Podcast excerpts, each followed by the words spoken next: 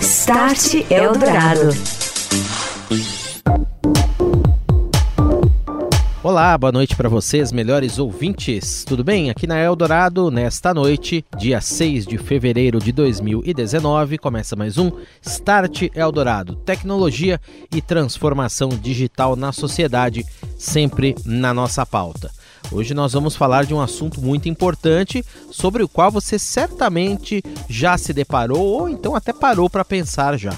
A sua privacidade, privacidade digital. Como ficam os dados que você coloca num formulário quando instala algum aplicativo ou você passa para algum site? Tudo isso tem que ser resguardado, protegido e só pode ser usado com o seu consentimento. E mais, a nova legislação já em vigor aqui no Brasil, inspirada na lei europeia, diz que você tem todo o direito de saber o que as empresas armazenam a seu respeito, como elas usam estas informações e até mesmo solicitar que elas apaguem tais dados caso você queira. Start Eldorado. Hoje aqui no Start Eldorado, proteção de dados e privacidade digital estão em pauta. Eu sou Daniel Gonzalez, estou recebendo aqui no estúdio da Eldorado FM Leandro Bissoli, ele que é especialista em direito digital da PG Advogados, é advogado também. Doutor Leandro, boa noite. Boa noite, Daniel. Prazer estar aqui com vocês e todos os ouvintes do programa. Também aqui conosco nesta noite, doutora Ana Maria Ravalha Duarte, ela que é diretora jurídica e de compliance da NEC. Tudo bem, doutora? Boa noite. Boa noite, é um prazer estar aqui com você e seus ouvintes. Leandro, por que, que é tão importante hoje essa discussão, esse tema da privacidade digital nessa nova era em que há uma quantidade imensurável de dados circulando, os cidadãos fornecendo esses dados e as empresas também usando? Essa discussão tem que estar sempre em primeiro lugar? Olha, cada vez mais, Daniel, é, esses dados aí se tornaram o novo combustível a moeda dessa economia digital ou da economia que não é mais digital, é do real do nosso dia a dia. Nós hoje produzimos uma diversidade de dados e informações na hora que consumimos um produto, que trocamos alguma coisa, acessamos plataformas digitais e isso é monetizado de alguma maneira. E chega em algum momento que o tanto o mercado como o próprio Estado identificando que há uma, vamos dizer assim, um risco e oportunidades de receita ou tributação, entender que precisamos regular. Precisamos trazer de volta princípios constitucionais como o nosso aqui, que é a privacidade. Então você começa a ter uma grande é, demanda de estados, podemos pegar a comunidade europeia como uma referência no que diz respeito às regras gerais da comunidade europeia, uma legislação conhecida como GDPR, que ela starta uma segunda versão aí de proteções de direitos uhum. e a privacidade, o direito do titular agora de um dado pessoal começa a ser invocado e há um empoderamento desse titular no uso dessa tecnologia. Uhum. Doutora Ana, a gente conversava aqui, esse dado ele pode ser usado para o bem e para o mal. Ele pode ser usado por uma empresa, por exemplo, para ter insights para seu negócio, sem que se informe o cidadão ou não. Ele pode ser usado por um estado, uma informação de localização, por exemplo, como num aplicativo, como o Waze que nós fornecemos aí, em benefício da sociedade, de todos, uma informação que você coloca ali, né? Como é que as empresas e a legislação, mais do que isso, tratam essa questão de você usar, mas respeitando a privacidade do cidadão? Exatamente isso que agora está se falando. Já temos uma lei semelhante a que já tem na comunidade europeia, né? e que vai entrar em vigor no ano que vem, exatamente para proteger aqueles dados sensíveis, aqueles dados pessoais se fala de dados de pessoas físicas, como idade, nacionalidade, religião, renda, dados que possam identificar a pessoa e que não podem ser divulgados abertamente. Isso porque podem lhe causar problemas, podem um dado sobre a renda pode trazer um problema, um dado sobre uma preferência religiosa pode também trazer uma perseguição religiosa, um problema. Então, assim como os dados, agora, como estava falando o doutor, têm sido amplamente divulgados, a gente se cadastra, as pessoas se cadastram para tudo, para um Wi-Fi público, para um para uma compra, para acessar uma informação, muitas vezes. Um aplicativo mesmo, né? aplicativo. né? Gratuito em si, você faz um cadastro Exatamente. e, de um certo modo, essa moeda do. Você se cadastra para usar o Wi-Fi do aeroporto é. e deixa todos os seus dados lá. Você se cadastra para entrar num, num edifício. Isso é uma grande vantagem. Você já faz um cadastro, você coloca uma digital ou até através do reconhecimento facial, você entra num hospital, você entra num prédio, isso numa escola, isso evita filas. Isso pode também ajudar o fluxo a organizar melhor aquela, aquela portaria, ou seja, o que for. Mas, por outro lado, você está deixando informações suas e muito importantes uhum. ali abertas. E essa lei vem exatamente para regular isso. Uhum. Como essas informações devem ser guardadas, qual o acesso que o indivíduo terá a ela, o direito de poder apagar essas informações, exatamente no momento que acho que chegou num limite, né? As informações estão abertas demais para qualquer lugar. Um caso real que aconteceu comigo, inclusive já comentei aqui. Eu fiz um cadastro, doutor, outro dia, só para a gente exemplificar isso, né? Uhum. Num, num aplicativo aqui para obter desconto num, em alimentação. Uma grande rede de lanchonetes aqui, o aplicativo. Então, em vez de eu pagar 20 reais lá num sanduíche, eu paguei 15, mas eu tive que fornecer meu CPF, meu endereço, número do meu telefone celular, nome da minha mãe, e entre outras eh, informações. Quem me garante, doutor, hoje, e com a nova legislação também, nesses dois panoramas, que essa empresa, no caso, estou dando um exemplo dela, mas tem N outros uhum. exemplos, não vai pegar esse dado e usar sem o meu consentimento para tirar informações, não só o meu, mas juntar com os de outras pessoas, tirar informações lá, usar a minha informação para obter um lucro sem me passar um benefício. Como é que fica essa questão, doutor? Qual é o peso que isso tem? Qual o valor que isso tem? Esse é um dos principais pontos que a legislação visa tratar, né? Na hora que você traz aí um tema que é relevante, que é a privacidade do usuário, e você pode colocar questões concorrenciais. Você imagina que por mais que você não tenha passado, esse aplicativo sabe onde você está, ele sabe os seus gostos, preferências do que você comprou, e ele pode gerar aí alguma riqueza, que esse é o ponto, ele vai gerar essa riqueza. A legislação traz que é um dever dessa empresa tanto garantir a segurança e dar a transparência para o titular do dado, no que diz respeito a que dado que é coletado, qual é o tratamento que essa empresa dá para o dado coletado que está sendo de um certo manipulado e ela traz com que alguns princípios, como o próprio consentimento, que ele é uma das hipóteses do tratamento de dados, possam ser feitos.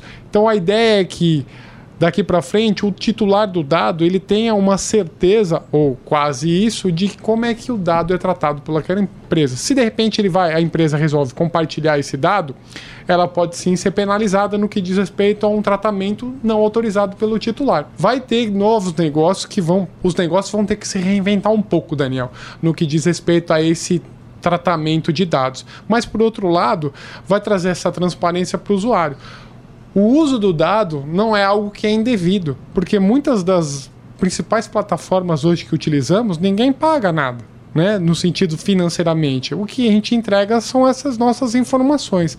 Até que momento isso é ok para o usuário, tipo, não tem problema eu compartilhar os meus dados em troca de algum benefício, ou até que ponto que eu não quero mais isso. Eu prefiro pagar por um serviço e ele me dá segurança e eu não quero esse meu dado compartilhado com ninguém. Doutora, é, a respeito das ferramentas tecnológicas que são existem aí e quais que são os avanços previstos para essa área e como que esses avanços ajudam a resguardar proteger esses dados, eh, auxiliar esse trabalho dos profissionais que atuam eh, em benefício do, de clientes em grandes corporações, em governos, consu cujos consumidores, entre aspas, são cidadãos. Quais são as ferramentas tecnológicas aí que vocês eh, têm, já disponibilizam, estão em funcionamento e que venham, podem ser aprimoradas a esse respeito? Na verdade, os dados são compilados de muitas formas diversas, né?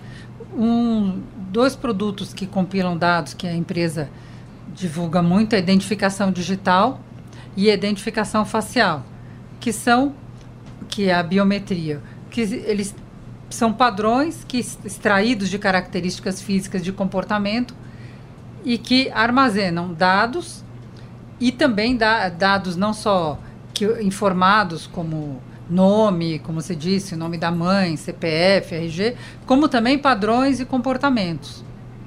E esses dados com, unidos uns aos outros dão para quem os armazena uma possibilidade de processando saber comportamentos uhum. comportamentos até que podem ajudar por exemplo a biometria no aeroporto dá para saber comportamento de pessoas, comportamentos suspeitos, dá para localizar pessoas que estão desaparecidas, por exemplo, tem grandes vantagens. O ponto vai ser que esses, todas essas tecnologias, as informações que são armazenadas têm que ser armazenadas com o consentimento da, do titular dos dados. Ele vai ter esse direito de pedir para serem apagados quando quiser e vai ter direito a acessar exatamente que informações estão lá contidas. Todos os produtos estão sendo revistos, né? E considerar também que as empresas usam produtos que elas vendem, umas empresas de tecnologia, e produtos também que você consome, né? A, qualquer empresa, escritório tem a folha de pagamento, tem todos os dados de empregados. Então, todas, toda a forma de armazenamento desses dados está sendo revista, né? Uhum. Exatamente. É, aproveitando, né, esse, pegando um gancho aqui das soluções em si da empresa, que é uma das principais em si, e é um pouco da, da, nossa evolução aqui no uso da tecnologia, principalmente no Brasil. Esses formatos hoje de autenticação biométrica, principalmente a autenticação biométrica facial, hoje começa a ser muito utilizado como um meio de comprovação, de consentimento de atividades. Provavelmente quem já abriu uma conta em algum banco digital ou realizou algum contrato já está dando um sorriso para a câmera do smartphone que isso está servindo como uma assinatura de um documento. Né? São novos meios de autenticar. Como a doutora falou, na hora que você coleta hoje uma fotografia, que ela tem essa capacidade probatória de gerar uma identidade da pessoa, isso a legislação trata como um dado pessoal sensível. Sendo um dado pessoal sensível, eu tenho uma camada de segurança a mais como empresa para me preocupar, porque eu tenho que proteger esse dado. Uma exposição de um dado desse, diferente do que um dado financeiro, por exemplo, se, alguém, se o meu dado financeiro fosse exposto, minha conta corrente, por mais que tenha ali um crime ligado, o meu dado da minha conta corrente foi exposta. Amanhã isso já mudou. Agora, um dado biométrico não muda. A não ser que lá na frente a gente vai começar a estudar em, em essa, vamos dizer assim, ciborgues ou qualquer outra coisa, que eu vou mudar minhas características biométricas. Uhum. Até então, hoje não pode fazer isso, ou não dá para fazer. Start Eldorado. Estamos de volta. Hoje eu recebo o Leandro Bissoli, ele que é sócio da PG Advogados, especialista em direito digital, e também Ana Ravalha, ela que é diretora jurídica e de compliance da NEC do Brasil. Estamos falando sobre um assunto bem importante: privacidade digital aqui no Start. Doutor, onde é que nessa discussão toda entra um conceito que a gente fala muito aqui no programa, que é o Big Data, justamente? Quer dizer, que é o volume grande de dados frente a um dado individual que talvez não, não tenha tanto valor, assim. Fantástico. Saber qual é o do Leandro, qual é só o do Daniel, mas o Leandro com o Daniel, com a doutora Ana, com outras pessoas em um determinado lugar, aí sim começa a ter valor é. no, no processo. E esse Big Data é, ele é o que está nos gerando todo esse projeto de inteligência artificial que nós estamos acompanhando e integrando com todo mundo. Por quê? Com esse volume de dados hoje que nós geramos, quantidade de registros, interações, fotografias, eu consigo colocar agora metodologias estatísticas de análise de comportamentos e tudo mais, e entregando um resultado final, seja para uma empresa, para o usuário final. E é interessante que essa legislação especial, ela trouxe num artigo ali, que é o artigo 20, que ela fala exatamente dessas análises automatizadas. É um artigo que não fala tanto do que diz respeito à proteção de dados, mas sim já direcionando esses algoritmos que nós chamamos dessa inteligência artificial que consome o Big Data.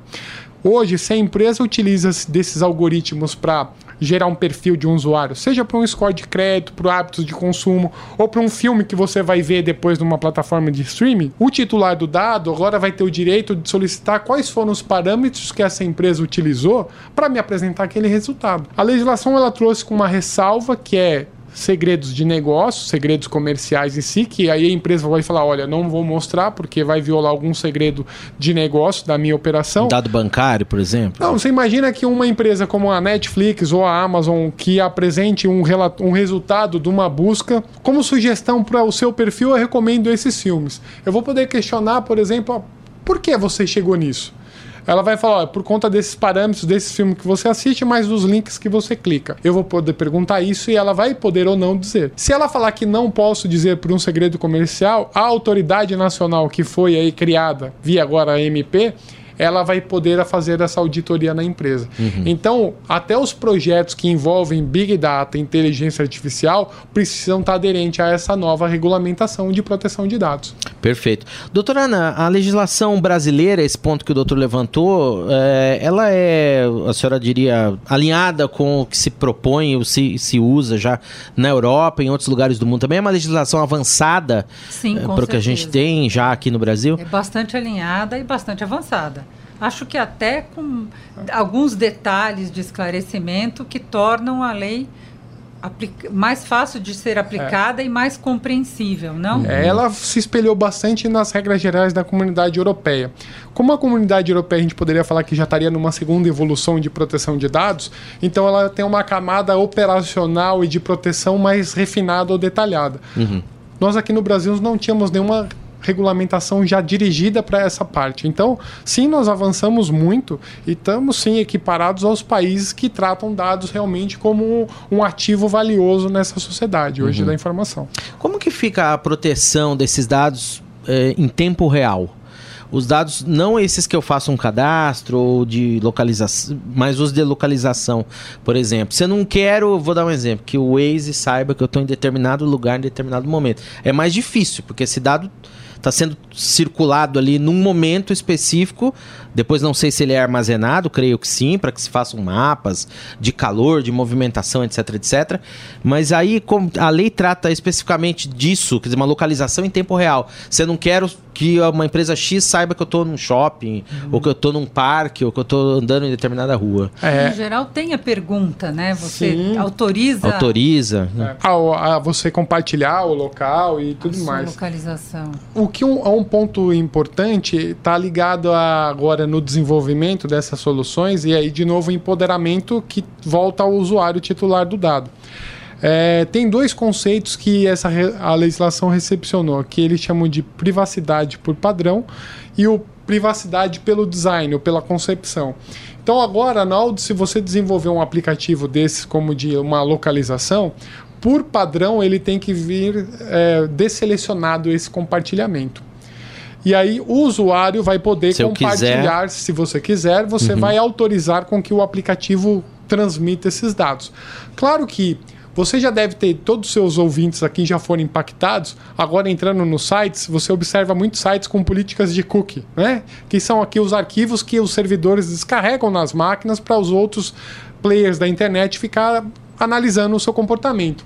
Se você observar, nessa política de cookie é muito parecido com o que vai acontecer no dia a dia no uso do aplicativo, que é o quê? Se você falar, eu não aceito receber cookie, a política fala, tudo bem, se você não quiser aceitar, beleza. Só que também eu não garanto que vai funcionar. Porque aí eu não consigo autenticar no ambiente logado. Você imagina que você vai pedir um aplicativo para uma corrida de um táxi ou de um outro veículo, se ele não sabe onde você está, o táxi ou o aplicativo não vai conseguir mandar o carro. Uhum. Então, é essa, esses são os pontos. Né? No final do dia, a gente vai ter que buscar a certeza de que a empresa está dando o tratamento que ela combinou comigo que faria. Hoje você tem, inclusive, oportunidades. Você mesmo comentou do Waze, né? O Waze hoje, ele já tem convênios aqui com o CET para compartilhar dados. Por exemplo, se a pessoa de repente relata um buraco na via ou algo parecido, é um, quase um serviço de utilidade pública ele reportar essas informações para a uhum. prefeitura. Doutora, numa caso de uma empresa enorme de tecnologia como a ANEC, uma solução que a, a empresa tem, entre as soluções que a empresa tem e provê, é, para os seus clientes, até que ponto também é possível você individualizar esse dado? Isso fica a cargo do cliente, por exemplo, uma plataforma que a NEC forneça para um banco, por exemplo, e mediante alguma requisição, eu consigo chegar até o nível de a pessoa X fez a operação tal em tal hora, ou numa operação num varejo. É, e, e a, as plataformas permitem esse tipo de, digamos, individualização? Sim, as plataformas permitem e cada cliente tem a sua política de segurança de informação. Os bancos, com certeza, têm uma política muito mais apurada porque eles têm que divulgar esses dados uma vez que você peça. Ele, o cliente eles gravam tudo isso e chegam num nível de bastante detalhe. Uhum. Tem toda uma parte de conformidade regulatória dos bancos e mesmo no que diz respeito a, lembra, de autenticar pessoas, ter a certeza. Uhum. A empresa, a NEC aqui, ela é uma das referências nesses serviços de autenticação das pessoas, dessas de registro. Então, na hora que você embarca essa solução, o banco ou o cliente deles vão buscar a certeza de que a solução está atendendo. E lá na ponta, se eu fizer uma engenharia reversa daquela sequência de atividades, eu sei que foi o Leandro que estava ali, fez aquela operação. Uhum. É uma garantia para o próprio banco, para o cliente do, da empresa. Muito bem. Doutor, quais serão os próximos passos a partir de agora? Tem a, a agência agora que vai se discutir aí, a, colocada nessa MP. O senhor prevê que seja uma discussão até proporia essa pergunta para os nossos dois convidados aqui, uma discussão é, rápida, tranquila, tem atores aí da sociedade, da iniciativa privada, de governos que podem influir também para o bem ou para o mal nessa discussão toda, audiências públicas, enfim, quais serão os próximos passos para que isso realmente esteja implementado e funcionando direitinho? Bem, como o próximo passo agora, com a volta do Congresso já fazendo a atividade dele legislativa e de aprovação de leis, o próximo passo é converter a medida provisória em lei que vai depender dos próximos 60 dias. Então, provavelmente ali no, no, no final, na reta final de março, essa medida provisória pode ser sim convertida em lei e alterar o que é ela fez as modificações, não validar o que as modificações que foram estabelecidas pela, pela medida provisória na lei. O que temos aí pela frente é sim a constituição da autoridade nacional, que agora está embaixo da Casa Civil, e aí vão ser cargos nomeados políticos, e aí é um desafio da própria sociedade também ter uma participação de grandes empresas em si, que o dado é um core business dela participar. Podemos sim ter influências do próprio Estado no que diz respeito à proteção de dados, porque um ente que talvez deveria se preocupar mais com o dado do cidadão é o próprio Estado, e aí precisa de investimento em segurança e em tecnologia. Então são aí alguns passos. É, e as discussões ainda da própria vigência da lei, quando é que ela vai se tornar vigente? Sem fevereiro de 2020, agosto de 2020 ou em dezembro de 2020. Uhum. Essa é a discussão, inclusive, que paira na cabeça de todo mundo atualmente. Muito bem. Para a senhora será um processo fácil, tranquilo também, doutora? O que, que a senhora eu, espera eu por aí? Eu acho que vai ser um processo bastante discussão ainda, não? É, na reta final da MP, teve as discussões prévias da lei, já é lei. Então hum. agora, o que pode acontecer é uma gerência em cima do Congresso no que diz respeito a arrumar, fazer alguma correção da medida provisória. Uhum. A discussão vai ser dos bastidores de, das autoridades que vão assumir essas cadeiras. A senhora dizia, inclusive, para mim que na Europa se tem uma diferençazinha aí que a agência não, ela não está embaixo do guarda-chuva do governo, de um governo, né? Ela, ela é a sociedade ali mais, teremos né? pela frente. Essa é uma discussão né? teremos aqui também, uhum. né? Numa das versões nossa, ela estava debaixo do Ministério da Justiça. E aí, com a reformulação, ela agora foi para baixo da Casa Civil. E é uma que, que a essa autoridade vai ter uma grande representatividade. Não tem qualquer setor hoje que não consome e utiliza de dados pessoais. Uhum. Muito bem, esse doutor Leandro Bissoli, ele que é especialista em direito digital, advogado da PG Advogados, quem eu agradeço a presença nesta noite aqui no Start Eldorado. Doutor Leandro, muito obrigado, viu? Até uma próxima. Eu que agradeço a oportunidade de estar aqui com você, com seus ouvintes, com a doutora, aqui com o pessoal conte sempre comigo. Muito bem, muito obrigado. Doutora Ana Maria Ravalha Duarte, também eu agradeço muito sua presença aqui nesta noite. Ela que é diretora jurídica de compliance da NEC. Um abraço, doutora, boa noite, até uma próxima. Muito obrigada, muito obrigada pela oportunidade. Start Eldorado. E continuando por aqui, nós vamos informando que as vendas de PCs e também tablets devem cair 2% no Brasil neste ano de 2019. O levantamento foi feito pela consultoria IDC e mostra que o valor das vendas dos aparelhos devem subir, ao mesmo tempo 7% em igual período. Ou seja, vamos vender menos dispositivos, mas mais caros. Os consumidores, segundo esse movimento, têm demorado mais para trocar os aparelhos, mas mostrado ainda disposição em pagar mais pelas novidades, como eu disse, segundo a IDC que divulgou ontem, terça-feira, um conjunto de projeções para o mercado de tecnologia da informação. Outro dado interessante que aparece nesta pesquisa é sobre o segmento de internet das coisas, que deve movimentar no mundo investimentos que chegam a 745 bilhões de dólares, com potencial para esta marca quebrar a barreira de um trilhão de dólares em 2022 puxado principalmente por aportes dos setores industrial e de varejistas. Aqui no Brasil, a estimativa é que o setor tem aportes de 9 bilhões de dólares neste ano, impulsionados principalmente pelas aplicações no agronegócio, na saúde e na prestação de serviços públicos. A Apple confirmou a Bloomberg, agência de notícias, que armazena, veja só, dados de usuários russos em servidores na Rússia desde 2015, seguindo a determinação de uma lei local que estabelece que este armazenamento seja feito no país. Esta não é a primeira vez que a Apple adere a uma legislação local controversa. No ano passado, a empresa da maçã foi criticada por seguir uma lei da China que estabelece o armazenamento de contas iCloud de usuários chineses.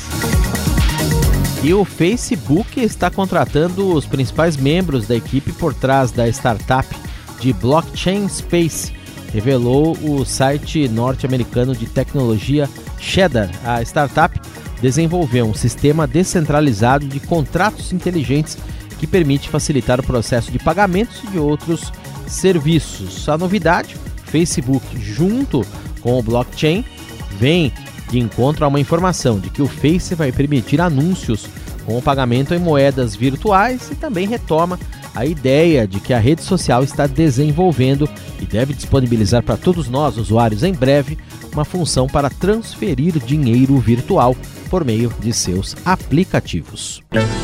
Você ouve Start Eldorado. E este foi o Start Eldorado desta quarta-feira, dia 6 de fevereiro. Tecnologia, transformação digital na sociedade. O Start Eldorado, que volta na próxima semana aqui nos 107,3 da Eldorado FM e também está disponível como podcast lá em radioeldorado.com.br e a partir do sábado nas plataformas Spotify, Deezer, Google Podcasts e iTunes no canal do Estadão Notícias. Você ouviu Start Eldorado.